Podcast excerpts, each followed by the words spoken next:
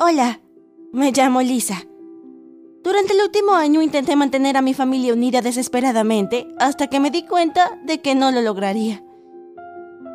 Una de mis memorias más tempranas de la infancia es un día que fuimos juntos a un parque. No ocurrió nada especial, pero por alguna razón no puedo olvidar las sonrisas alegres de mis padres. Ese fue el momento de felicidad pura para los tres. Ese recuerdo hace que lo que nos pasó sea mucho peor. En pocas palabras, un día tras 17 años de matrimonio, mi papá nos reunió y nos dijo muy angustiado que dejaría a mi mamá por otra mujer. Dime, ¿cómo se reacciona a una noticia así? ¿Crees que todo está bien y que tus padres se aman y tu vida avanza normalmente y de pronto algo así ocurre?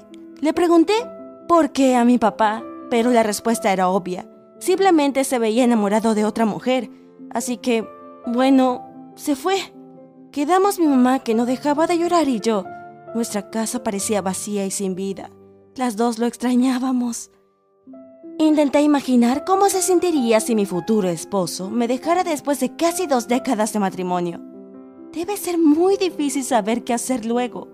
Después de un tiempo, papá llamó y nos encontramos en una cafetería. Creí que quizá quería regresar, que entendía que se había equivocado y que todo había sido mal entendido. Por supuesto, estaba equivocada. En su lugar, lo que quería era decirme que aún me amaba y que su partida no había cambiado eso. Le rogué que regresara con mamá, que lo considerara, que recordara los momentos de felicidad que habíamos vivido juntos. Él sonrió y dijo, no es tan simple. Luego me dijo que mamá era una mujer fuerte que pronto se recuperaría y que yo debía apoyarla. Pero, ¿y él? ¿No era su responsabilidad apoyarla por más que ya no estuviera enamorado de ella? También me dijo que quería que conociera a su novia en algún momento, que ella era una buena persona y de seguro me quería bien. Me tomó la mano. Lo único que pude hacer fue sentir en silencio. Quizás él tenía razón. No quería perder a mi papá. Aún lo amaba. No fue fácil regresar a la casa ese día. Mi mamá era una sombra de lo que había sido. Ni siquiera se molestaba en peinarse el cabello por las mañanas. Era difícil ver así a una persona que había admirado toda la vida. Una parte de mí la odiaba por ser tan débil. En un punto perdí la calma y le dije que ella tenía la culpa de que papá se hubiera ido. Mamá lloró peor que antes. Me sentí terrible por haber dicho algo así. Me disculpé al menos diez veces en menos de media hora. Mamá comenzó a contarme todo sobre su relación. Decía que las cosas habían empeorado cada año, que ya sabía que algo así ocurriría tarde o temprano. También me dijo que odiaba a papá y que no quería perdonarlo. Yo no me sentía así, no podía odiar a mi papá. Durante los meses que siguieron, intenté reunirme con papá todo lo que pude, pero cada vez pasaba más tiempo entre encuentro y encuentro. Primero una semana, luego dos, luego tres. Un día me llamó por el nombre de la hija de su novia y ni siquiera se dio cuenta. En ese momento entendí el gran error que había cometido. En lugar de estar ahí para mi mamá, había intentado ganarme el afecto de papá desesperadamente. Volvió a preguntarme si estaba lista para conocer a su novia. ¿Y sabes qué? Le dije que no. No quería conocerla. Nunca. Y si bien quería tener una buena relación con papá, ¿no era él el que estaba sufriendo más? Al menos él tenía una nueva novia. En cambio, mamá y yo seguíamos solas en la casa. Después entonces pasé más tiempo con mamá, intentando apoyarla y hacer que se olvidara de papá.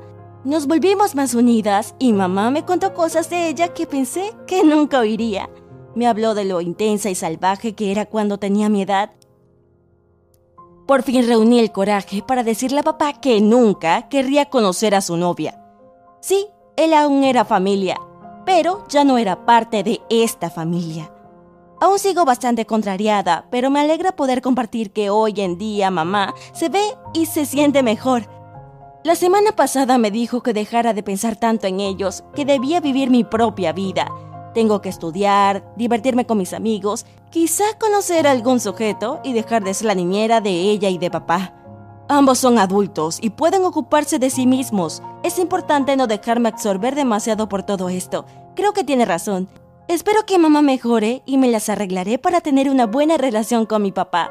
Pero también debo vivir mi vida y resolver mis problemas, sin dejar de apoyar a mamá, claro. Por favor, cuenta tu historia en los comentarios y comparte el video si has transitado la misma confusión que yo.